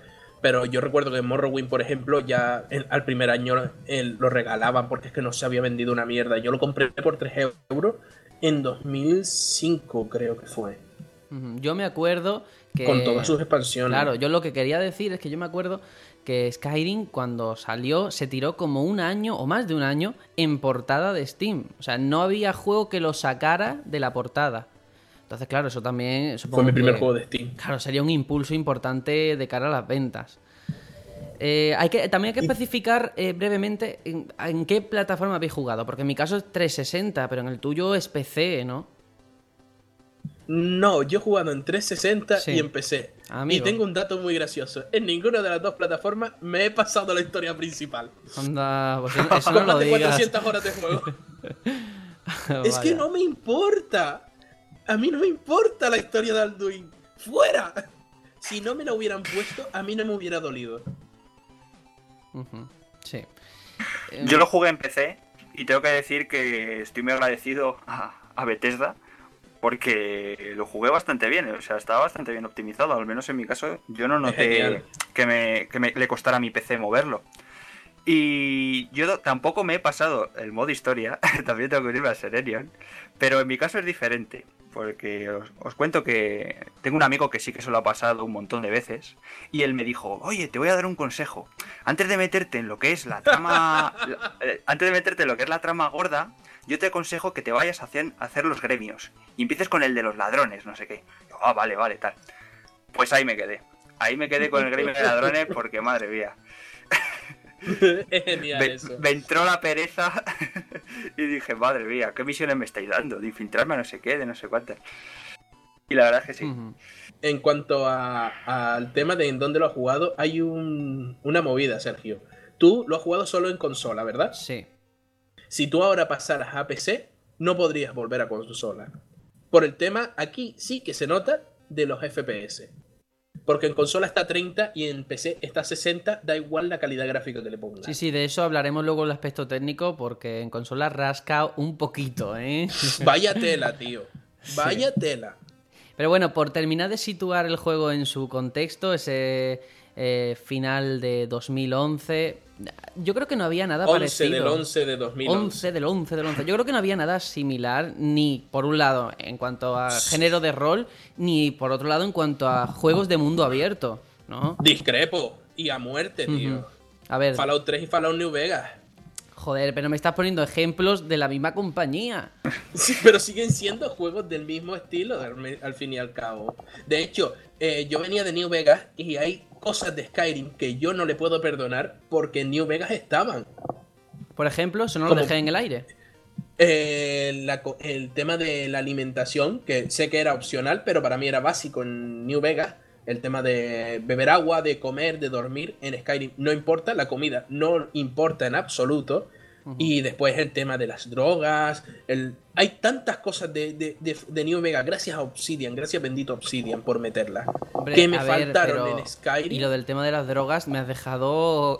¿A qué te, qué te refieres, por favor? Es que, mira, por ejemplo, en Skyrim hay una droga. Aparte del alcohol, tienes el tema de la escuma, que es ilegal. Tú puedes comprarlo, pero si te ven, puedes meterte en un lío. Pero después te lo tomas y no pasa nada. Y sin embargo, tienes la, la alquimia que podría dar juego a eso. Y después te ibas a New Vegas. Y si te pasabas tomando ciclo, o sea, si tomabas demasiado musculeína, acababas enganchadísimo, te daba mono, te bajaban los stats, estabas hecho polvo y necesitabas a muerte sí, a volver ver. otro chute. Puede que Eso razón, eso- pero no sé, a Eso ver... faltó. El tema de que vaya por ahí la alquimia, no te ibas a crear un Breaking Bad en Skyrim. Eh, sí se puede, ¿eh? Porque si te toma, cuando empieza la alquimia, no sé si tú estás familiarizado, tienes que probar los productos. Sí. Y cada producto te provoca un efecto, ¿sabes? Pues nada, Qué poco traficando que, con que meta. estar com- que estar cu- comiéndote los dedos de un gigante acabar enganchándote, ¿sabes? Pero sí, los pequeños detalles son los que hacen estos juegos y que fallara en esas cosas, a mí me dolió mucho en un principio y de hecho Skyrim yo lo empecé el 11, el 10 del 11 del 11 y el 11 del 11 del 11 estaba criticándolo, estaba diciendo, no me gusta esto, me está cabreando. Y aquí estamos, fíjate, cuatro, un poquito Aquí menos de cuatro años después, hablando de Skyrim. Pues nada, yo quiero que entremos en el tema de la jugabilidad, que es bastante amplio porque, para empezar, el juego se juega en primera persona o en tercera, ¿no? Sí, En tercera no juega nadie. En tercera no juega nadie, cierto, cierto. Y bueno, pues eh, muy importante también cómo te equipes, como en todo juego de rol, el uso de las dos manos, que parece una eh, gilipollez, si se me permite la Está muy bien hecho. pero es muy importante. Eh, el tema de la magia también. En fin, hablando un poquito porque no quiero meter la gamba Sí. tampoco. Mm, Mira, el gameplay tiene problemas. Te pones un narco y va bien. Aunque el Ragdolls hace cosas extrañas. Cuando matas a un enemigo, lo ves volar, pues es gracioso y extraño a la vez. Eh, la magia va muy bien. Yo creo que este juego está hecho para llevar un mago porque va muy, muy bien. El tema de el fuego, cómo afecta al enemigo, la electricidad. En ese sentido se me recuerda a Bioshock, porque el agua conduce la electricidad, el fuego lo conduce el aceite. Ahí, genial. Pero el sistema de combate cuerpo a cuerpo es lo peor que ha parido la industria. Se ha marcado un zombie U en toda regla. Fatal, fatal. Por favor, ahora lo estoy rejugando y yo nunca había... Es que yo nunca había llevado un guerrero. Cuando empiezo y digo, por favor, ahora entiendo a la gente. Pero ¿cómo coño se puede hacer esto? Es que, es que después ves juegos como... Siempre es algo el mismo, yo lo sé. Pero ves Dishonored con su, con su sistema de cuerpo a cuerpo tan bien hecho. Y ves esto y dices, Bethesda, por favor. El sistema de combate contra Arkane Studios, que son de, son de, tu, de tu propiedad. Oye, pero, Pero ya, no ya que, esto. ya que habla de Dishonored, eh, en Skyrim también el tema del sigilo, si eres un arquero, por ejemplo, uff, es una maravilla, ¿eh? Una gozada. Eso de que no te vean los enemigos. No, no, no. La- el, el sigilo perfecto. Sí, lo sí. único que falla es el sistema de combate cuerpo, Cuerpo a cuerpo. cuerpo. Porque, los, porque los enemigos son un saco de arena entero, de arriba abajo, no tienen separación. Y, y- que va, es como un juego de hace 10 años en ese sentido. Es lo peor que tiene el juego al fin, eh, definitivamente. Sí. Ahí es donde falla. Yo lo jugaba con mandoble, o una mano, o sea, dos manos, perdón. Y sí es verdad que. Buah, uf, sí, sí. O sea, cada vez que querías meter una estacada, cuidado. sí, Es que ahí es le razón a. No, no hay diferencia entre llevar un, un martillo que llevar un mandoble, porque es que das la misma hostia. Hace ¡Oh! ¡Pum! No, no, ahí falla. Ese sentido me falla. También me hubiera gustado que hubiera tenido gore, pero comprendo que en este no. Esto al no ser un Fallout, eh, estamos un poco fuera de lugar. Sí. Pero por lo demás, yo creo que estaba bastante bien. Mejoraba muchísimo con respecto a Fallout, que de- que re- recuerde todo el mundo que es el mismo estilo gráfico, el mismo motor gráfico y todo. Y sin embargo, le añadieron una capa de textura facial que cambió por completo todos los personajes. Sí. Eh, quiero hablar de otro elemento también muy importante. El juego no se llama Dragon Age, pero los dragones eh, es el pan nuestro de cada día. De hecho, tiene la, la introducción del juego, a mí me parece mm, de lo mejor de la pasada generación. Porque ya nada más empezar te ves al dragón por ahí volando y te los encuentras eh, cada dos por tres, ¿verdad? Joder, son geniales. Son geniales. Y siempre acompañados de esa banda sonora de Jeremy Soul, que cada vez que aparece un dragón, dependiendo del dragón, te sale una canción diferente. Que tú ya sabes que es un dragón de sangre porque te sale esa canción. Eh, la verdad. Y después, el diseño que tienen es magnífico. Ojalá muchas empresas se fijaran en los diseños de estos dragones. Eh, Dragon Age. Oye, oye, ¿a qué le estás pegando? que estoy escuchando golpes ahí de fondo. es la No, perra comiendo. Está reivindicando. no, no, no. Es la perra comiéndose la pared y dándole golpes a mi escritorio. O bueno, hablando de paredes, dragones, yo hay que decir que utilizaba un truco que no sé si es un truco, es un bug o qué, que es el hecho de columnear, que es ponerte detrás de una columna y así el dragón no te hacía nada. Es un bug. Es un bug, ¿verdad? Es que tendríamos que hablar de los bugs de este juego. Sí, porque sí, recuerdo sí. que después del primer parche, los dragones hacían el moonwalk, tío. Pero estuvieron mucho tiempo que te acercabas a ellos, iban hacia atrás y tú. Pero hijo de puta, ven aquí.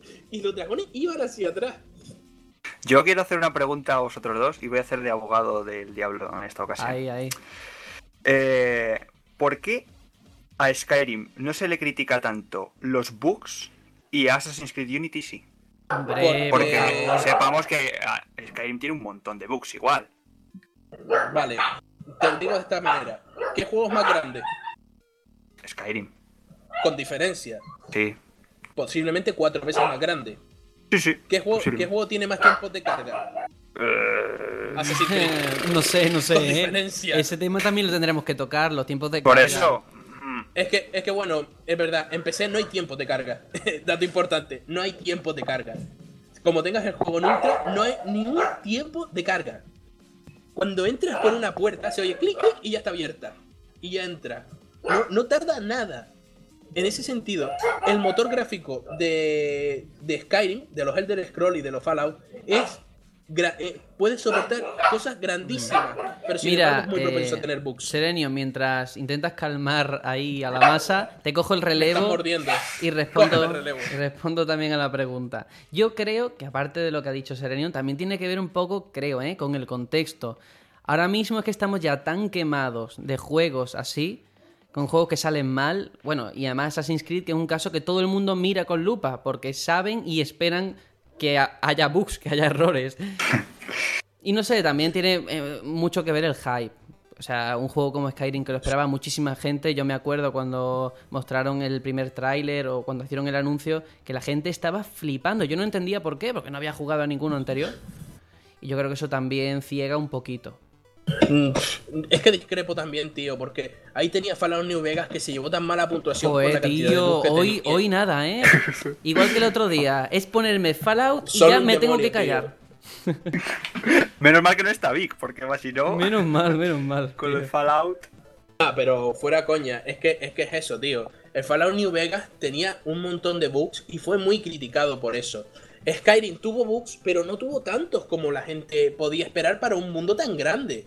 Había alguno, pero no había ninguno que te rompiera partida. Claro, no había eso- ninguno que te. que- ¿Qué, es eso? ¿Qué, qué- Eso es qué- muy qué- qué tipo de bugs hablamos? Porque yo no me he encontrado ninguno que me haya estropeado la partida. Hay algunos que son incluso graciosos, ¿vale? Otros un poco Parece ser que en. Play 3 sí había uno. Pero- Parece ser Hmm. que en Play 3 había uno que iba aumentando de tamaño la partida hasta el momento en el que era totalmente injugable. Claro. ¿Sabes? El, el save iba aumentando hasta varios gigas de tamaño. Ahí sí, eso sí lo considero un bug grave, pero creo que se solucionó. Pero en Play 3 es que tuvo muchísimos, muchísimos bugs. Lo que aquí ninguno somos Sony, todos somos de, de Microsoft en la anterior generación. Ay, no digas esas cosas. En cuanto a la jugabilidad, eh, no sé si queréis eh, reseñar algo más que no hayamos podido dejar antes de pasar a un tema también polémico como es el técnico, el gráfico. Si no, Pues yo creo que la jugabilidad, salvando el tema del combate, estuvo bastante bien. El tema del combate lo echaba todo a perder, pero el, el sigilo, eh, Los la distancia, la los magia, gritos. los gritos. Los gritos, por Dios. geniales. Hombre, sí, sí, sí, sí, sí. De todas formas, quiero también decir una cosa, ahora que me estaba acordando. Todo esto muy bien, pero las caminatas que te pegas, madre mía, eso Y yo... el caballo, tío. Y el Ese caballo. caballo que parecía una araña que trepaba montañas Sí, y que sí, iba más sí. lento que tú a pie. Que la- la- No, hombre, las pero- montañitas vaya tela, ¿eh? Uf. Mm, Las en lo de- montañitas son geniales. En lo de las caminatas discrepo, discrepo un poco porque tenías los los hilos también. O sea, solamente lo tenías que hacer una vez. Pero de todos modos, hay caminatas que son un flipe porque ibas en dirección a un sitio pensando, vamos a hacer esto, llegabas y, y en vez de llegar a ese sitio llegabas a otro totalmente diferente y decías, pues vamos a entrar aquí. Veías otro, pues vamos a entrar aquí y te pasabas seis horas antes de llegar al sitio de, al que ibas. Eres Ah. como Colón, cuando descubrió América. Sí, solo que con tiempos de cargas abusivos. Y de hecho ahí ya enlazo con el tema gráfico. Y es que en aquel momento mm, explotaba las capacidades de las máquinas. A lo mejor gráficamente no, pero es cierto que el nivel de la cantidad de cosas que movía, oye, era por lo menos reseñable, ¿no? No sé, a mí me pareció Eh, eh, era- grandioso. Yo nun- nunca entendí cómo se movía eso en consola. La verdad. Nunca lo entendí. Igual que no entiendo cómo GTA puede llegar a ser movido en una 360. no entiendo amigo. cómo se puede mover un Skyrim. Pues yo ahora te lo voy a explicar. pues, mm, pues tú mismo lo has explicado antes con el tema del frame rate. Es que era, yo qué sé, había momentos horribles, horribles. El juego es que te pega unos bajones y aún así eso no le quita que sea un gran juego y que ya te digo, yo lo haya disfrutado muchísimo. Porque cuando no conoces otra cosa, te acostumbras a lo que tienes.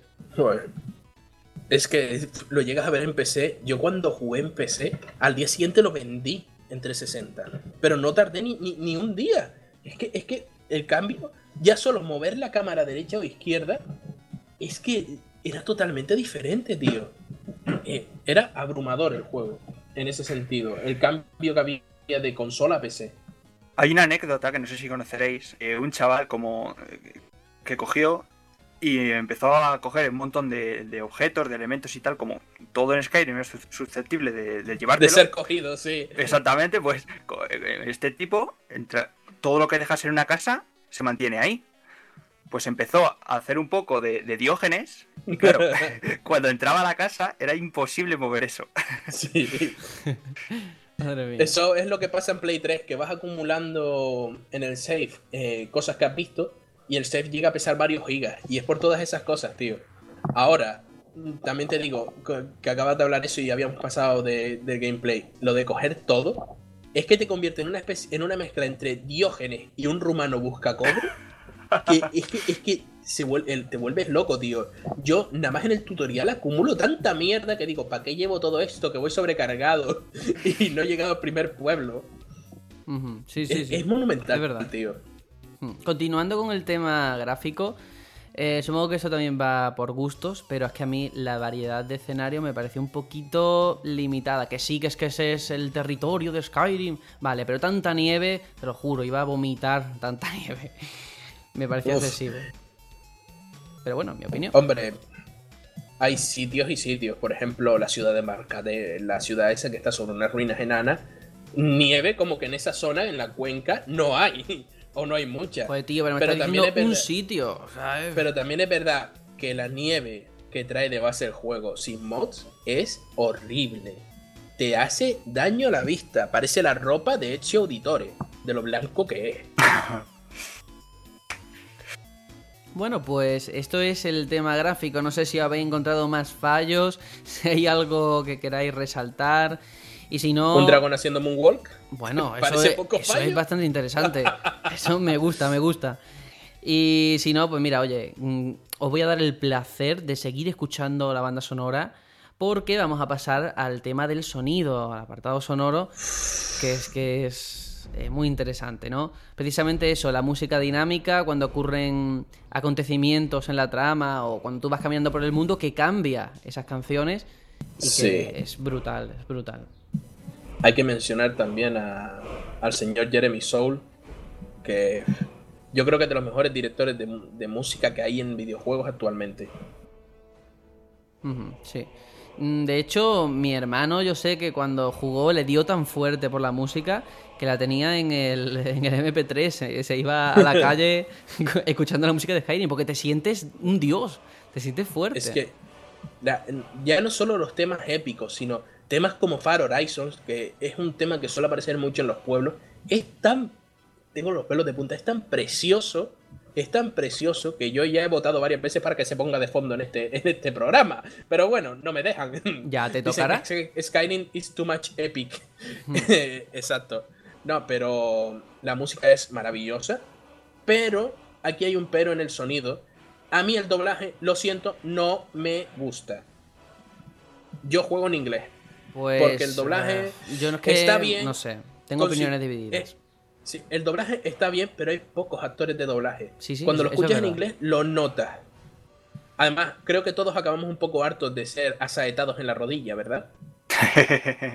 Pero ¿sabes qué pasa? Que tú mismo lo has explicado antes. Mucha, mucha gente se acercó a este juego precisamente por venir completamente en español. Yo sé de Sí. gente que ante un juego con tanto diálogo le pones voces en inglés, como puede ser un Dragon Age, y es que no Dragon lo Age. juega, no lo quiere jugar. Witcher. De hecho, ha hecho, eh, ha hecho tanto daño Skyrim en este sentido, en el buen sentido, que cuando yo ahora les pongo un Dragon Age me dicen, bueno, pero es que Skyrim viene eh, con doblaje al español, Sí. porque este no. Siempre te dicen lo mismo, es que Skyrim sí, porque estos no. No y ese sé, es el sé. tema. Pero, pero claro, yo que sí que me puedo poner sibarita en este sentido, porque pff, yo puedo jugar en cualquier idioma. Eh, echo de menos más actores de doblaje. Me pasó lo mismo que con Fallout 3 y Bar Simpson. Pues lo mismo. Escuché tantas veces lo de yo antes era aventurero como tú, pero un día me hirieron con una flecha en la rodilla. Lo oí tantas veces que si yo encuentro a ese hombre por la calle, le voy a pegar. Le voy a Ya, pegar. pero bueno, eh, hay que entender el presupuesto que puede manejar un juego así, que aunque sea muy alto, Monumental. eh, Monumental. en el tema del doblaje yo no sé si hubieran podido hacer mucho, mucho, mucho más. Seguramente algo sí, pero no sé hasta qué punto, ¿no? Porque sí que Un- hay muchas voces. Un, un, un datillo fucker. ¿Escuchas esa canción que se oye de fondo? ¿Sabes que la puedes traducir en dos idiomas? Pues te doy yo otro dato fucker, te vas a quedar muerto. Bueno, no. A ver, dámelo. ¿Tú sabías que Ponme este palote. juego del que hablamos hoy, con esta música tan chula de fondo, fue el que le dio la gloria y el éxito a nuestro amigo youtuber el Rubius. ¿Qué? Fue- ¿Qué? Espérate, vuelve a... Pues te, te cuento, tú antes has explicado fallos del juego, como que los enemigos salen volando, pues fue un vídeo de Skyrim lo que hizo que el Rubius tuviera el éxito que tiene hoy en día. Así que ahí lo dejo. Pues yo voy a dejar otro dato fucker también. Uy, qué bien. El dato Fucker por triple B. ¿Sabíais que el que dobla al dragón Partunax es la voz de Mario Bros? Toma ya. Oh. Eso sí es un dato Sí, sí, Fucker. sí, ese, ese es muy, muy un toma un rebuscado. pin. Sí, sí. Charles Martinet. Muy bien, muy bien, te lo has ganado. Y bueno, vamos a hablar, de, ya que estamos eh, metidos en faena, de las expansiones, que antes fuera de micro me habéis reconocido que Aitor, eh, tú como yo, no hemos jugado a las expansiones, y Serenion me has dicho que creo que dos. ¿Cuáles son esas Sí, dos? dos. Yo he jugado a Hellfire, que es la de la casa, que la Ujú. verdad, como juego en PC, a mí me parece un poco mierda viendo las pe- pedazos de casas que hay como mods, que ya luego hablaremos del tema. Y he jugado a la expansión de los vampiros, que tiene más bugs, tiene más, más bugs que, Ujú. bah, Bueno, que pues, posiblemente todo Fallout New Vegas juntos. pues vaya, vaya, vaya. Que va, que va. Fue Pobre Fallout. La verdad, a mí tampoco me va. mm, No lo hemos comentado, pero aquí te puedes convertir en hombre lobo, en vampiro, en, en el juego. Como te muerda un vampiro por ahí en plan random y te pega la enfermedad, puedes acabar siendo un vampiro de mierda. Ya saliendo en crepúsculo. Eh, Pues nada. eh, va- está muy enfocada a vampiros y hombres lobo, tiene bastante calidad. Pero yo personalmente ni la terminé porque mm, me daba un poco igual, ¿sabes? No, no me dio una historia tan wow. Vale. Y luego hay otra, Dragonborn, que esa sí que no la he probado y quiero probarla porque baja morro, güey. Vale, ¿sabes? vale. Pues nos quedamos, nos quedamos es entonces con eso. patata. Y a lo mejor en una que estamos jugando nos cuentas a ver qué tal la expansión. Rápidamente, que es que no tengo Sí, tiempo, sí. no tenemos tiempo. Los mods, que tú eres el único que ha jugado así eh, con esta característica. Has hablado de la nieve, por ejemplo. Eh, Vale. ah, rápidamente, venga. Sí. Rápido. Mods, Workshop, Steam, maravilla, maravilla, maravilla. Poner un cartel, ponerle HD a los testículos de un caballo, fin. Vale. Nada, mods Muy bien. Skyrim, Pero gratis, ¿no? Mods gratis. Gratis, gratis. Vale, gratis, nada es de estar sacando dineros. Vale. Nada, añaden tantas cosas que es que es- te convierten el juego en 3, 4 veces más grande y posiblemente y posiblemente añaden 3, 4 veces más cosas. Vale. Es una locura. Mm, es Pues una nada, locura. pregunta general. ¿Creéis que eh, la posición que tiene de, de icono de la pasada generación, de mito, de un juego de culto casi, aunque eso es muy exagerado quizás, eh, ¿es merecido? ¿Sí o no? Un poquito me lo explicáis y fuera. Bastante más que merecida, joder. Eh, ha supuesto un boom en los juegos de rol. Posiblemente después de Skyrim fue cuando se puso de moda todo el tema del RPG occidental. Y, y creo que casi todos los clásicos RPG que han salido de Kickstarter y han empezado a, a deslumbrar es gracias a que la gente se ha vuelto a interesar en, el, en los JRPG, en los JRPG, en los RPG en general, tío. Así que sí, ha sí. hecho que mucha gente casual se interese por algo que nunca lo ha sido. Mm, ¿Y en tu caso, Aitor? ¿Qué opinas? Suscribo completamente a, a Serenian. Yo, como te he dicho al principio, eh, creo que se ha convertido en referente. Ya la gente busca un juego a lo Skyrim y eso es muy difícil. ¿eh? Sí, sí. Y Eh, creo que se lo ha ganado. Sí, es una marca que, quiera que no, es muy valiosa. Ya veremos a ver en la conferencia de Bethesda qué pasa, si un Fallout, si un nuevo Elder Un Scroll. Fallout. Sí, un Fallout está clarísimo. Eso sí, es, es maravilloso como después viene Bethesda, te saca un Elder Scroll Online y arrastra por el suelo una, una marca tan bonita. Gracias Bethesda por ser tan equipo. Bueno, esperaremos, esperaremos, no hay que ser tan gafe. Y nada, que sí, que Skyrim supuso un punto de inflexión en el género y posiblemente no solamente de rol, sino en los juegos en general. O todo el mundo habla de Skyrim, Skyrim, Skyrim. Pues esperemos haber contado un poquito de ese gran juego que es Skyrim. Y ahora sí que vamos a pasar a una mini sección que seguro que resulta interesante.